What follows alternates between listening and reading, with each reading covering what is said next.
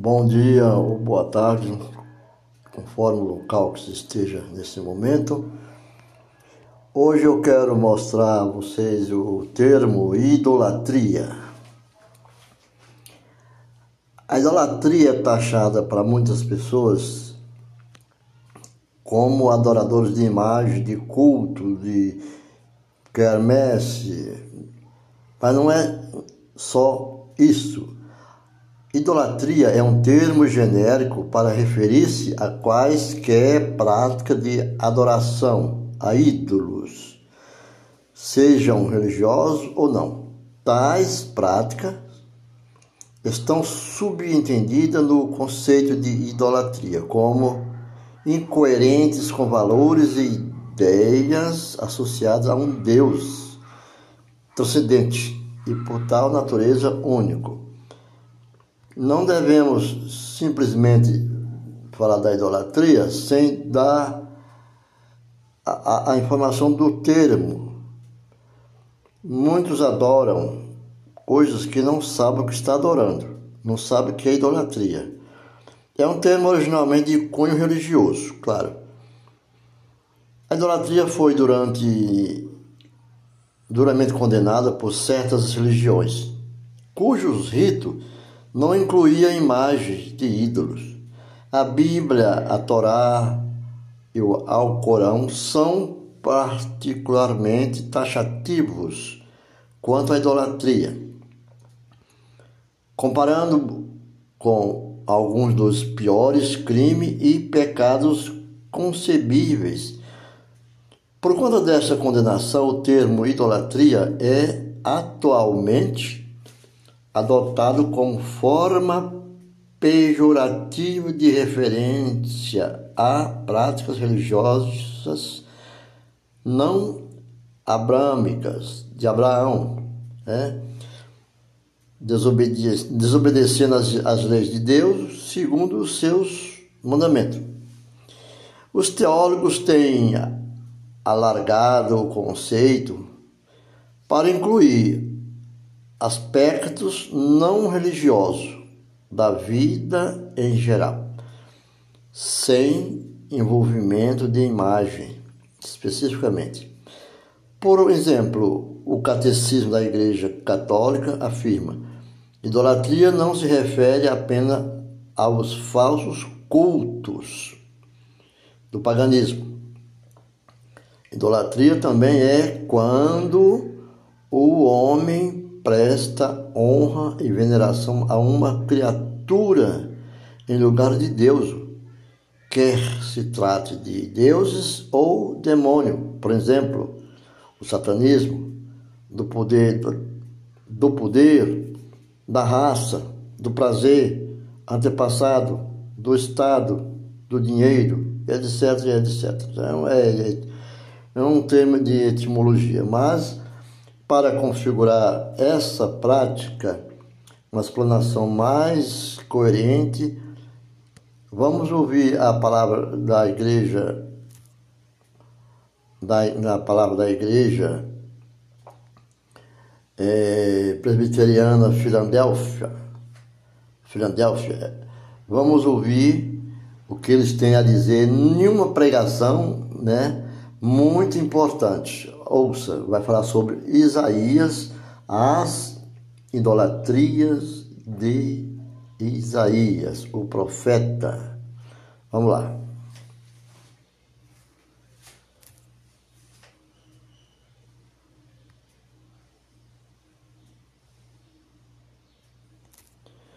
Porque esse termo é muito usado, a idolatria de Isaías e nós buscamos informações para muitas pessoas entenderem o que está, o que é, que é. Sobretudo no, no que diz respeito à idolatria no livro de Isaías, tá bom? É claro que eu preciso lembrar vocês que nós estamos vendo sobre esse assunto já faz algum tempo, algumas quartas-feiras, né? Desde o ano passado. Nós temos batido na tecla com os irmãos que idolatria não é necessariamente apenas algo que se configure em termos religiosos ou litúrgicos, no sentido de procissão, missa, culto, imagens, etc., objetos palpáveis, visíveis, né? Mas nós temos visto que idolatria é tudo aquilo aonde nós colocamos o nosso coração para confiar, para descansar. É, tudo aquilo aonde nós acreditamos em nosso coração que vai nos dar ou que vai nos proporcionar aquilo que só Deus poderia nos proporcionar.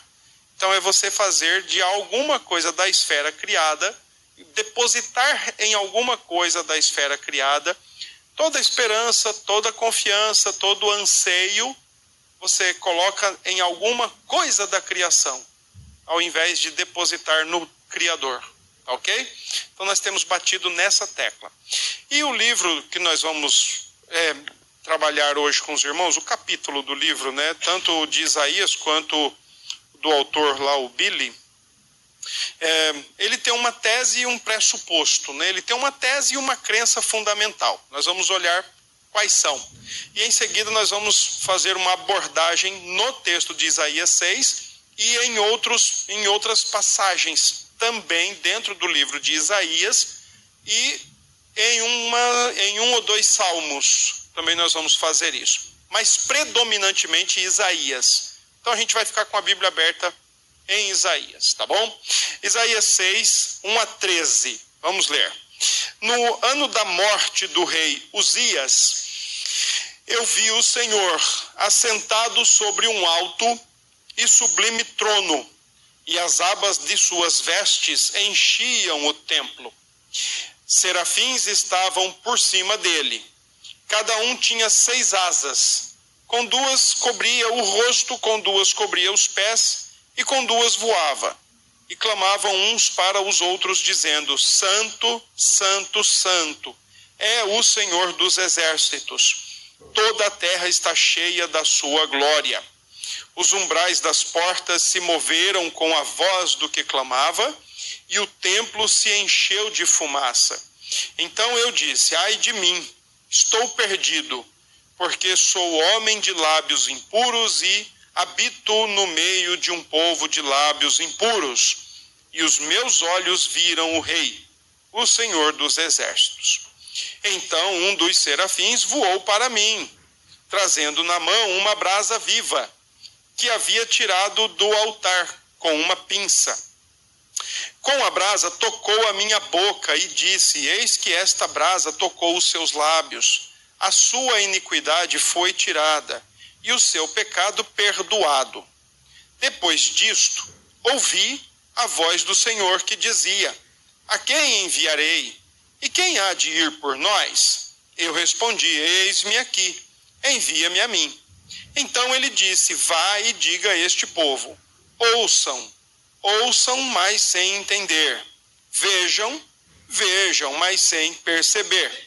Torne insensível o coração deste povo.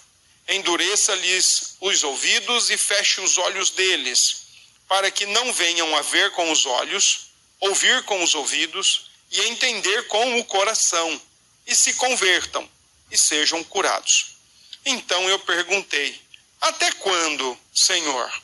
E ele respondeu: Até que as cidades estejam em ruínas e fiquem sem habitantes as casas fiquem sem moradores e a terra esteja em ruínas e devastada.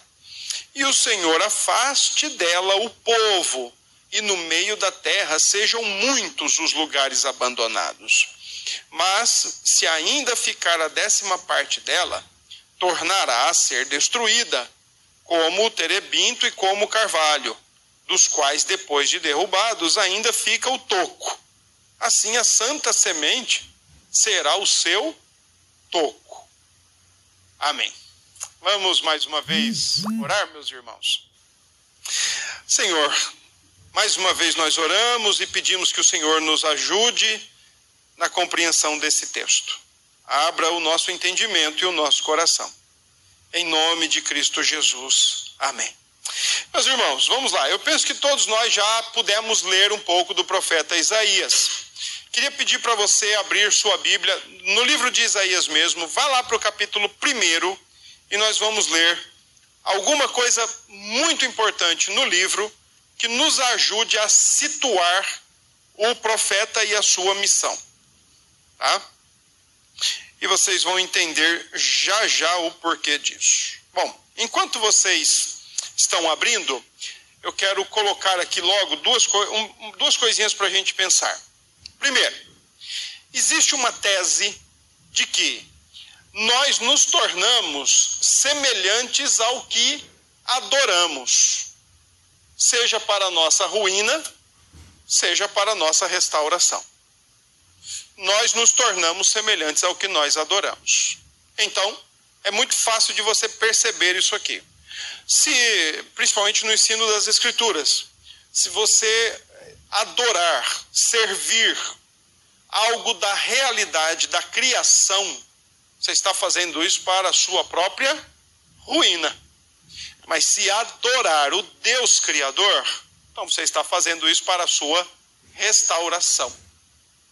Mais ou menos esse, é isso que a tese quer dizer. Por exemplo, você é uma pessoa que faz de qualquer coisa ou de qualquer pessoa o seu objeto de culto, de confiança, de dedicação, de serviço, de adoração, então você está fazendo isso para a sua ruína e você está se tornando igual a ele. Essa é uma linguagem muito comum na Bíblia. Linguagem onde os idólatras são iguais aos seus ídolos. Em que sentido? Nós vamos ver daqui a pouco. Por outro lado, você e eu podemos adorar o Deus da Bíblia, o Deus bíblico, o Deus cristão, o Deus criador, e isso ser para a nossa restauração. Eu preciso que você entenda que essa tese leva em consideração um cenário caído. que foi? Ele não tomou banho, não? Foi?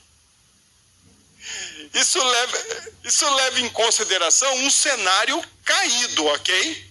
Então, no cenário caído, lembra? Ah, eu preciso agora que vocês lembrem aí o que a gente já estudou. O homem foi criado para servir a Deus, o homem foi criado para adorar. Entretanto, com a entrada do pecado no mundo, isso foi totalmente desarranjado, mas não foi arrancado. O homem continua um ser religioso. O homem continua um ser que necessita adorar. Em Cristo, ele é reencaminhado para adorar o Deus Criador, o Deus Criador e Redentor. Em Cristo, a todos quantos o receberam, há um só caminho para o Pai, adoração em espírito e em verdade, e assim sucessivamente. Então, aqueles que são alcançados pela mensagem do Evangelho são renovados e agora podem adorar para restauração. Por outro lado, aqueles que não foram e não estão sendo alcançados pelo Evangelho, deixaram de ser seres religiosos? Não. Deixaram de ser pessoas com necessidades de adoração, de culto, de serviço? Não, não deixaram mas por causa do pecado lançam a sua adoração, o seu serviço aos pés de qualquer elemento da criação. Ou se adora uma pessoa, ou se adora uma instituição, ou se adora um partido, ou se adora um time, ou se adora o dinheiro, ou se adora a sexualidade, e assim vai. E tem muita coisa. A própria imagem, a própria reputação, e por aí vai. Ok? E aí, quando se faz isso, é para a sua própria ruína. Alguma dúvida aqui? Ficou claro isso ou não? Sim ou não? Tá tranquilo? Podemos seguir? Tá? Então a tese básica é essa: nós nos tornamos semelhantes ao que adoramos. Agora, como é que nós nos tornamos semelhantes ao que nós adoramos quando isso é para a nossa ruína? É isso que nós vamos ver no texto de Isaías hoje, daqui a pouco. E quando é para a nossa restauração, é o que nós também vamos ver no texto de Isaías. Tá bom? O pressuposto por trás dessa tese é o seguinte: ou refletimos o Criador, ou refletimos algo da criação. Ou a gente reflete o Criador, ou a gente reflete algo da criação. Então, se nós refletimos o Criador, nós estamos cumprindo com o nosso papel de imagem de Deus. Porque nós fomos criados para refleti-lo. Mas se nós refletimos algo da criação, Estamos fazendo isso de acordo com a pecaminosidade, com a maldade mesmo do nosso coração. E ali está posto aonde está o nosso coração. Aonde estiver o vosso coração, aí estará o seu tesouro. Tá? Então, nós adoramos ou para a ruína ou para a restauração, porque na verdade, nesse processo de adorar e de servir, ou adoramos o Criador e refletimos o Criador, o qual fomos criados para refletir, ou refletimos algo da criatura e vamos nos igualando aos nossos ídolos da criação. Tudo bem até aqui? Alguém quer algum esclarecimento? Suelen? Não. Carliane? Tranquilo? Tá bom. Tá tranquilo então, né? Tá. Então vamos lá. Um pouquinho do contexto de Isaías. Olha, Isaías foi um profeta que atuou por muito tempo. Então, quando você olha lá em cima, ó, data 739 a 686, ó, Isaías foi um profeta com um ministério muito duradouro, aproximadamente 50 e poucos anos. Então, ele teve aí uma, não, mais que isso, ele teve uma boa, quase 70 anos, né? Um, 60, 80 anos. Mas isso é um aproximado, nunca se é uma coisa específica. Mas, em tese, o ministério de Isaías gira entre 60 e 70 anos de atuação. Ele pegou, por exemplo, o reinado de quatro reis. Tá? E isso dá, então, uma cobertura mais abrangente do seu ministério profético. Isaías foi profeta. O objetivo do seu, do seu ministério era admoestar sobre a idolatria, o perigo da idolatria. Isso é algo central no texto de Isaías. É um dos livros que mais fala sobre a realidade, perigo, consequências e, e, e, e, e danos que a idolatria pode trazer para um ser humano. É o que mais fala sobre isso. Mas além disso, ele também fala sobre alianças seculares, de você estar aliançado com alguém que não tem a mesma fé que você. E é também o que mais fala sobre o Messias no Antigo Testamento. Inclusive como aquele que vem para remediar o coração do seu povo contra a idolatria. Então Isaías tem todo esse contexto de objetivos do seu livro. Foi um homem de uma certa família. Uh, de boa condição social, tinha acesso fácil ao rei, por exemplo, e isso demonstra a sua condição de vida junto com a família. Há autores que digam que ele era de uma aristocracia judaica, né, de famílias privilegiadas. Ele tem acesso ao rei, ele tem acesso ao sacerdote. Isaías 7:3 ele está diante de Acais, falando com o rei Acais, que está tremendo de medo por causa de um cenário. Casado, tem dois filhos, os seus nomes eram simbólicos, inclusive nome, nomes que ilustravam a condição do povo de Deus. Queria que você abrisse aí a Bíblia. 7:3 de Isaías e você vai ver o nome dele, de um dos filhos dele. Capítulo 7, verso 3. Diz assim: Então o Senhor disse a Isaías: Vá agora com o seu filho, Sear Jazub, encontrar-se com Acás. Sear Jazub significa um resto voltará. Esse é o significado do nome, Sear Jazub. E lá no capítulo 8, verso 3, então tem um outro nome do filho, quando diz: Então tive relações com a profetisa, ela ficou grávida e deu à luz um filho. E o Senhor me disse: Ponha nele o nome de Maer Salal Rasbas, porque antes que o menino saiba dizer papai ou mamãe, as riquezas de Damasco e os despojos de Samaria serão levados ao rei da Assíria. O significado do nome, do segundo nome do seu filho é rápido despojo, presa segura que era o que iria acontecer ou sobrevir ao seu povo.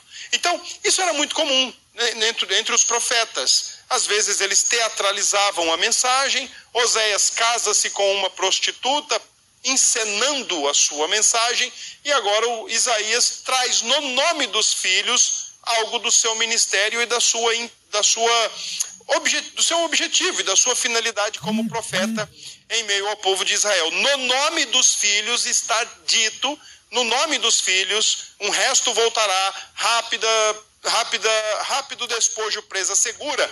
No nome dos filhos está dito o que é que Deus vai fazer com o seu povo. Vocês vão ser levados sem que ninguém perceba, vai ser tudo muito rápido, mas um resto vai voltar, ou um remanescente vai ser preservado. Os nomes estão servindo para ilustrar, portanto, a mensagem do profeta. Bom, ele é comissionado para um ministério de exortação, mas é também um ministério infrutífero. Aliás, é um ministério muito duro, muito difícil o que Isaías tem para desempenhar. Porque ele vai falar e ninguém vai ouvir. Ele vai falar e ninguém vai se converter. Vai falar e não vai ter aquela resposta assim: opa, hoje eu estou animado, hein? Hoje vai ter um ou outro que vai se dar certo. Ah, mas nós vamos ver um pouco mais sobre essa dureza do ministério de Isaías já já. Ah, contemporâneo, por exemplo, de outros dois profetas, como Miqueias e Oséias, e tradicionalmente aceita-se que a morte deste profeta, do profeta Isaías, foi sob ordem do rei Manassés e ele foi cortado, cerrado ao meio. Quando o texto de Hebreus, lá no Novo Testamento, capítulo 11, verso 37, fala de homens que foram cerrados ao meio, tudo indica que ali é uma referência ao profeta Isaías. Olha um pouquinho mais do contexto de Isaías. Capítulo 1 de Isaías, verso 1. Olha o que é que diz aí. Visão que Isaías, filho de Amós, teve a respeito de Judá e Jerusalém nos dias de Uzias, que é o primeiro nome ali, ó, 792 até 740, foi o período em que esse homem esteve como rei. Depois, Jotão, que de 750 a 731. Depois, Acás Ezequias, reis de Judá. Então, essa é uma forma de datar o período em que o profeta se encontra não só os profetas de Israel, como também Daniel na Babilônia. Nabucodonosor, depois Belsazar. Então é uma forma de você dar uma noção quem é o rei e qual é o período que aquele profeta atuou. Presta atenção que na frente de cada nome ali dos reis tem as passagens, segundo a Reis 15, segundo Reis 17 e segundo a Reis 18.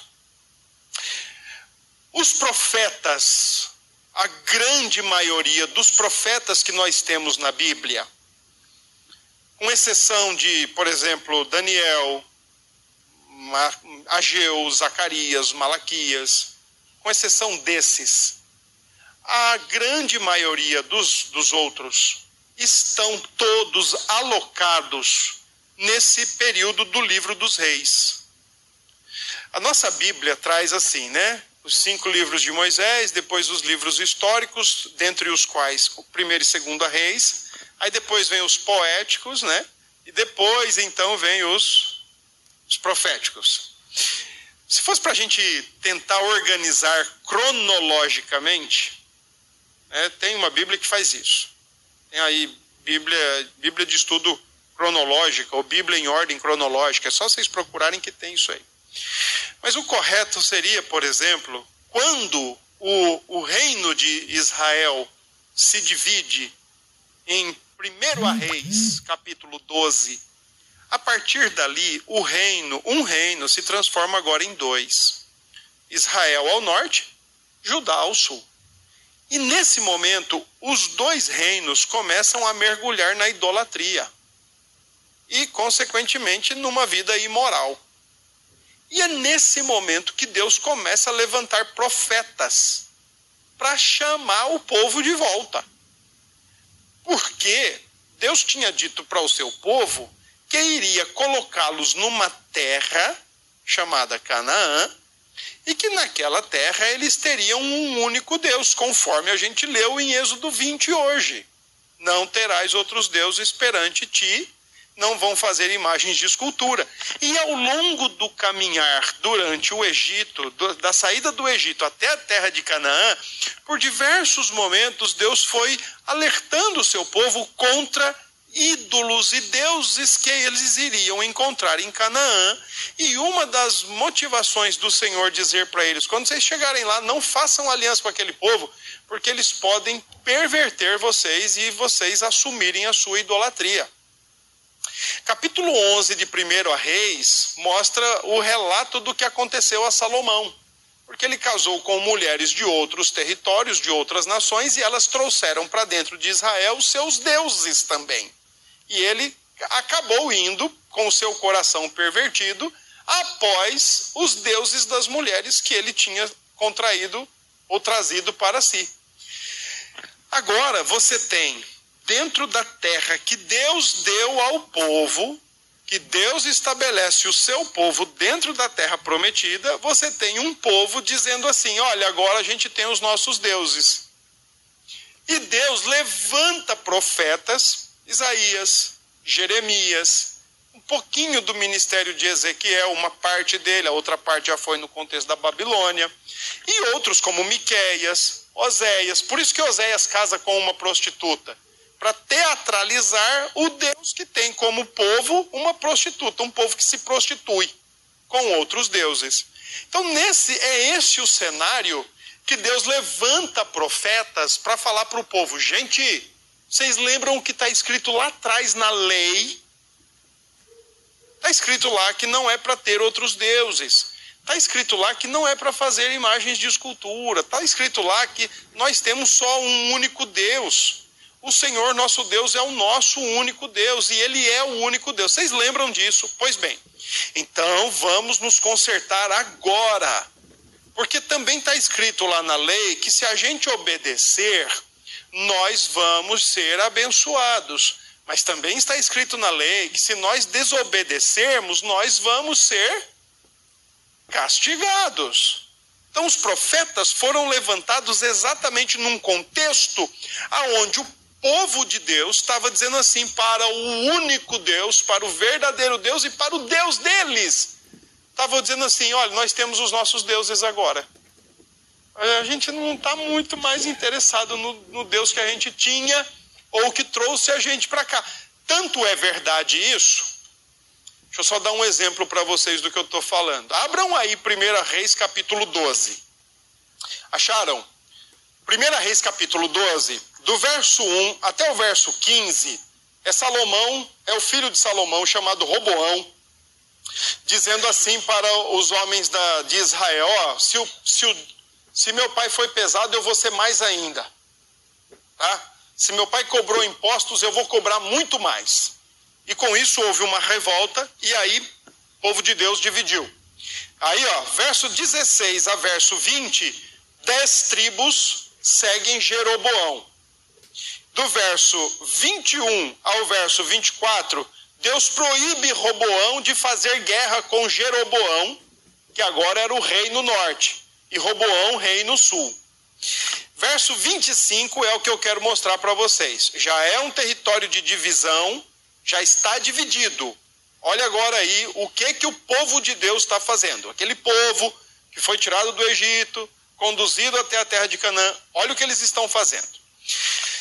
Jeroboão edificou Siquém, na região montanhosa de Efraim, e passou a residir ali. Dali edificou Penuel. Então ele pensou: agora o reino voltará para a casa de Davi. Se este povo subir para a casa dos, para fazer sacrifícios na casa do Senhor em Jerusalém, o coração deles se voltará para o Senhor deles, para Roboão, rei de Judá, e eles me matarão e voltarão para ele, para o rei de Judá. Olha o que Jeroboão, estrategista, está pensando. Na hora da raiva, essa galera me, me acompanhou. Só que tem um negócio: raiva passa. E quando voltar para o lugar os ânimos, eles capazes eles refletirem E se eles descerem até a casa do Senhor, o templo, eles vão estar sem raiva. Na raiva a gente fala tudo, né? A gente promete e não sei o quê. E aí o que que acontece? Se a gente, se eles voltarem para lá, é capaz que eles queiram ficar por lá e me abandonem. Já sei, tem uma estratégia. Olha aí, ó. Verso 28. Por isso, depois de se aconselhar, o rei fez dois bezerros de ouro e disse ao povo: Basta de subir a Jerusalém. Eis aqui os seus deuses, ó Israel, que tiraram você da terra do Egito. Olha isso que interessante. Seria mais ou menos assim, ó. Seria mais ou menos assim, tá bom? Ah, a gente a gente tá lá no estava lá naquela vida que cada um tinha antes de conhecer a Cristo, ou ainda tem porque não o conhece. E, e aí o Senhor se, se mostra glorioso e gracioso em Cristo, e tira do, do lamaçal, e tira do, do reino das trevas, transfere, né, transporta para a sua maravilhosa luz, e depois de algum tempo, já na maravilhosa luz do Senhor, a gente começa a pensar assim: ah, se eu não tiver dinheiro, eu não tenho nada. Ah, se eu não tiver boas relações sexuais, eu não tenho nada. Ah, se eu não tiver uma boa casa e uma, um bom trabalho ou uma estabilidade profissional, eu não tenho nada. Seria mais ou menos isso. Ah, não, tá aqui os deuses que nos tiraram do Egito. Não precisa mais de você não. A gente já tem, a gente já tem aqui os deuses que nos tiraram do Egito equivalente a isso. É nesse contexto que Isaías e tantos outros profetas são levantados e diz para o povo: gente, a lei está escrito, não tem outro Deus. Se tiver, vai desobedecer, vem maldição. Se não tiver e obedecer, vem bênção. Ok? Olha o período que Isaías profetiza, olha o período em que ele atua, é um período extenso ele pega muitos reis. Então ele teve muito tempo e ele teve um ministério ah, difícil, porque junto com o seu chamado ele também tem a certeza que ninguém vai ouvi-lo. Porque os seus ouvintes já estão como os seus ídolos, endurecidos. Ok? Alguma dúvida aqui? Está ficando, tá ficando claro? Tá? Então vamos lá. Então agora a gente volta para o chamado de Isaías. Ó, o texto de 1 a 13 pode ser organizado desta forma. A gente já fez a leitura desse texto, de Isaías 6, mas abra lá, vá para lá, porque a gente vai precisar estar com ele agora em mãos. Isaías 6, de 1 a 13. Então, ó, versos 1 a 4 o Senhor Deus é louvado por sua santidade superlativa. Olha o que diz o verso 3: Santo, Santo, Santo. Isso aqui é uma forma hebraica superlativa. Sabe aquelas coisinhas que a gente aprende de comparativo? Né? Fulano é, é isso, fulano é bom, fulano é mais do que, fulano é o melhor. Né? O superlativo hebraico tem a repetição três vezes: Santo, Santo, Santo. Então, o Senhor Deus é louvado por sua santidade, por sua perfeição, por sua glória superlativa. Versos 5 a 7, o perdão e a purificação do profeta. Quando diz que uma tenaz é tocada em sua boca, ou uma brasa é tocada em sua boca, e diz assim: olha, o teu pecado agora está perdoado. Você está perdoado e purificado, então agora você vai fazer o que é para fazer. Versos 8 a 10, o comissionamento e a dura missão do profeta. Por que a dura missão do profeta? Porque é o seguinte: olha o que diz o texto do verso 10: torne insensível o coração deste povo. Você vai falar, você vai pregar e eles não vão estar nem aí para você. E é interessante porque é um autor que observa que essa expressão aqui, torne insensível, ela vem de uma raiz, de uma palavrinha hebraica que significa encebar. encebar.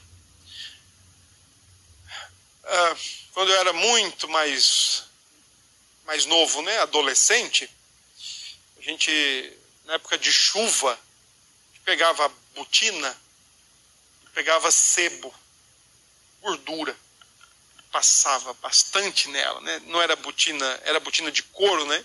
Então, para evitar que ela encharcasse, que ela molhasse, então meu pai ensinou a gente na época a passar bastante sebo nela, porque aí a água bate e fica impermeável, né?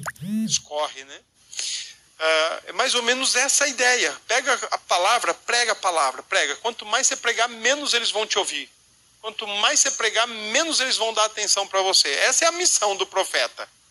Pense que missão é, fale lá, torne insensível o coração desse povo. Fale, fale, fale, fale, mas eles não vão te ouvir. Tá? E por fim, versos 11 a 13, os resultados da missão do profeta: uma terra desolada, um povo expulso e sem nenhuma sobra sequer em relação aos idólatras. Do povo de Deus foi contra o povo de Deus.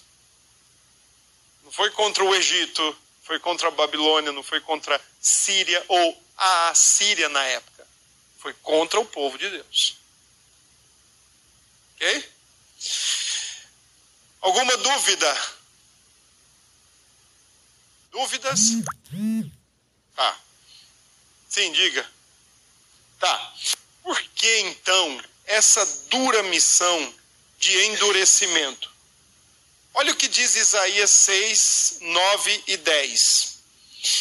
Então ele disse: Vai e diga a este povo: ouçam, ouçam, mas sem entender, vejam, vejam, mas sem perceber.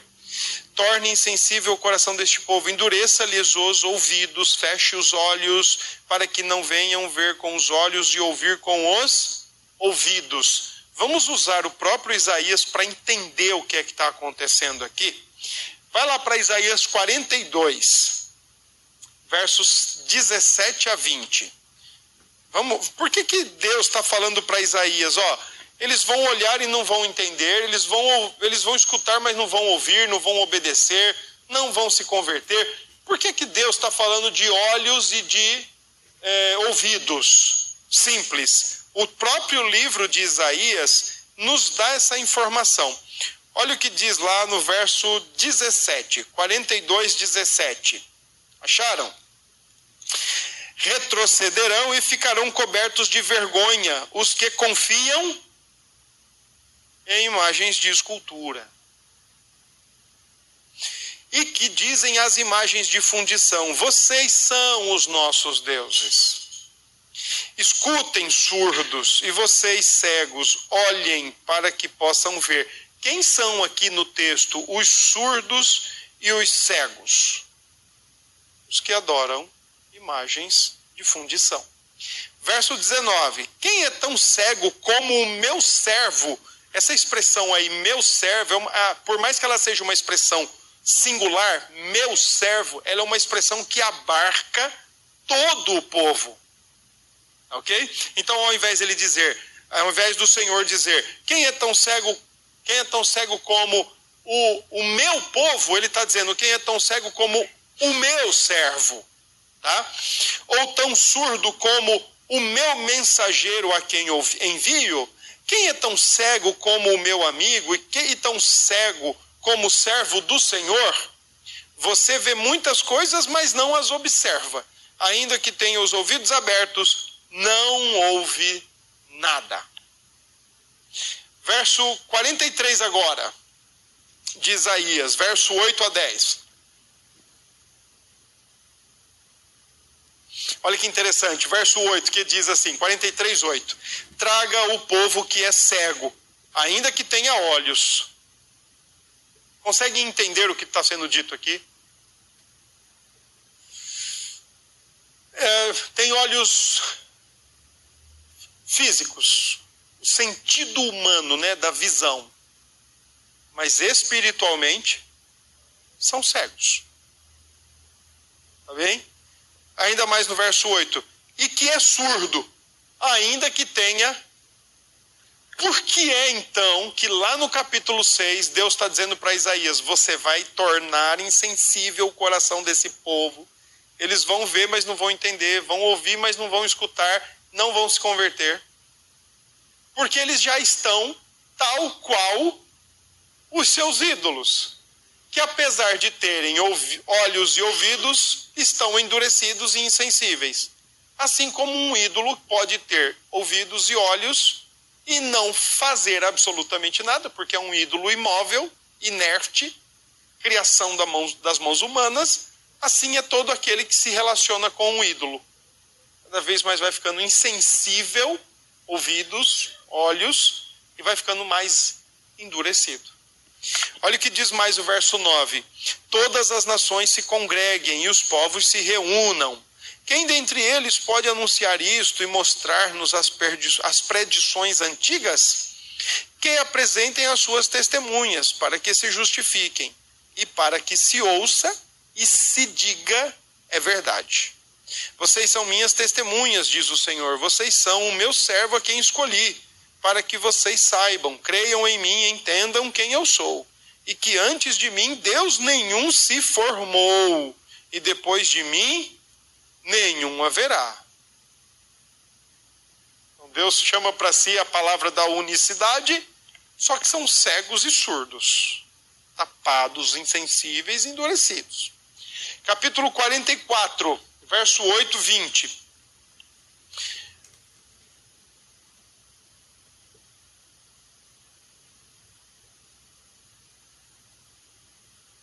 Vamos para o 9. Todos os artífices de imagens de escultura são nada, e as coisas que eles tanto estimam não têm valor nenhum. Eles mesmos são testemunhas de que eles nada veem, nem entendem, para que sejam envergonhados. Olha o que diz o verso 17. Do resto, ah, vê, vê o 16. Metade queima no fogo e com ele assa a carne para comer. Faz um assado dele e se farta. Também se aquece e diz: Ah, já estou aquecido. E como é bom olhar para o fogo. Do resto, do resto o quê? Da madeira que queimou, ele faz um Deus, uma imagem de escultura. Ajoelha-se diante dela, prostra-se e lhe dirige a sua oração, dizendo: Livra-me, porque tu és o meu Deus. 18. 18. Nada sabem nem entendem. Novamente, olha os sentidos humanos. Porque os olhos deles estão grudados. Quem já teve aqui ter sol? Ou conjuntivite, melhor, daquela bem braba que não. Parece que passou super bonder nos olhos. Eliezer está até hoje. Só um olho. Teve conjuntivite só do olho, grudou só um lado. Olha, mas ele não tem uma visão, mas tem a visão. Diferente do povo aqui, que tinha os dois, mas não, não via nada.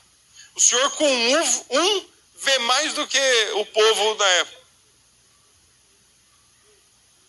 Com um resolve. E olha novamente o verso 18. Os olhos deles estão grudados para que não vejam e o coração deles já não pode entender. Coração e olhos estão conectados. Ah, ah, e verso 20: Tal homem se apacenta de cinza, seu coração enganado iludiu, de maneira que não pode livrar a sua alma, nem dizer: Não é uma mentira isso que tenho em minha mão? Então você percebe que o próprio Isaías te ajuda a entender qual é o contexto para o qual ele vai falar. Ele vai falar para pessoas que estão totalmente entregues a um tipo de idolatria. Detalhe: povo de Deus. Tá? Povo de Deus que está entregue à idolatria. E por conta das, dos seus compromissos idólatras, ouvidos cerrados, olhos fechados, coração endurecido. Que pregar a palavra para esse povo é como passar sebo e a água não penetrar. O povo de Deus está passando. Os idólatras são cegos e surdos espiritualmente, porque reflete quem? Quem adora a criatura. E, e, o texto de Isaías, capítulo 6, e o povo de Isaías, o povo de Israel, é um contraste. Isaías adora e reflete quem? A Deus. O povo adora e reflete quem? A criação. Ok? Entenderam? Posso seguir? A identificação da idolatria. Agora nós vamos para os Salmos.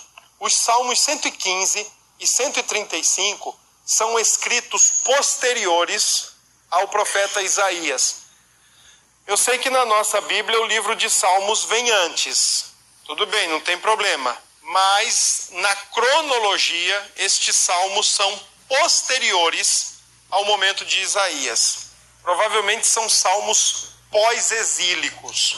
Então, olha aí o que diz o Salmo 115. Como é esse processo de identificação idólatra? Olha o que diz o verso 4. Já acharam 115, verso 4? Os ídolos das nações são prata e ouro, obra de mãos humanas. Vou explicar isso para vocês como era. Tem boca e não falam, tem olhos e não veem, tem ouvidos e não ouvem, tem nariz e não cheiram, tem mãos e não apalpam, tem pés e não andam, som nenhum lhe sai da garganta. Pronto. Esse é o ídolo. Ele tem todos os sentidos e alguns membros que o homem tem, mãos, pés, por exemplo, além dos sentidos. Boca para falar, né? Olhos, ouvidos, nariz. Mas nada neles o que? Funciona. E aí, olha o que diz o verso 8: Tornem-se semelhante a eles os que os fazem, e todos os que neles confiam. Além de uma identificação, além de um endurecimento e insensibilidade, acontece também aquilo que é chamado de identificação.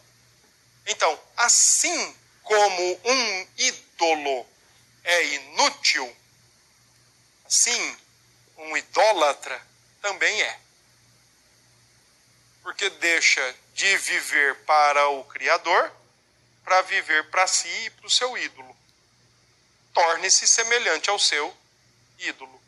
Como um ídolo não tem utilidade, então ele também não tem. Deixou de vivenciar essa utilidade. Salmo 135 que é mais ou menos paralelo ao 115. Olha o que diz o versos 15 a 18. Os ídolos das nações são prata e ouro, obra de mãos humanas, têm boca e não falam, têm olhos e não veem, têm ouvidos e não ouvem, pois não há alento de vida em sua boca. Tornam-se semelhantes a eles o que os fazem, e todos os que nele confiam mesma, praticamente é a mesma coisa do Salmo 115. Mas a gente tem visto com a luz da revelação geral, toda, perdão, não da geral criação, mas da Bíblia toda como um todo, que idolatria é você colocar o coração em qualquer coisa da esfera criada, confiar, descansar, se refugiar, tentar resolver seus problemas. E aí, como aquilo ali é inútil para fazer qualquer coisa que só o único Deus pode fazer, uma idolatria inútil é uma vida inútil. É aquilo que a gente já comentou aqui numa aula. Não pensemos que porque não temos as coisas nas paredes ou um altarzinho em casa, nós estamos livres desse tipo de pecado. Não estamos. E, e o nosso pode ser muito pior. E geralmente é. Ouvimos o nosso, nosso podcast, a palavra do pastor Pedro Cordeiro, e deu uma significação muito profunda né, sobre Isaías. Isaías, o profeta que não desistiu de seguir o caminho que Deus lhe deu pregar para aquele povo idólatra, sabendo que aquele povo não ia obedecer os ensinamentos que estava recebendo. Jesus também disse: Pai, perdoa eles que não sabem o que fazem. Se é possível, afasta esse cálice de mim. Porque Jesus sabia que ia para o Calvário e o povo não ia acreditar nas suas palavras. Não estava acreditando. Mas graças à sua misericórdia e nós hoje somos adoradores e servos do Senhor Jesus. Porque nós ouvimos bem claro nossa pregação da Igreja Presbiteriana Filadélfia, nas palavras do pastor Pedro Cordeiro, levando como replays nesse podcast. Fica com Deus e até a próxima.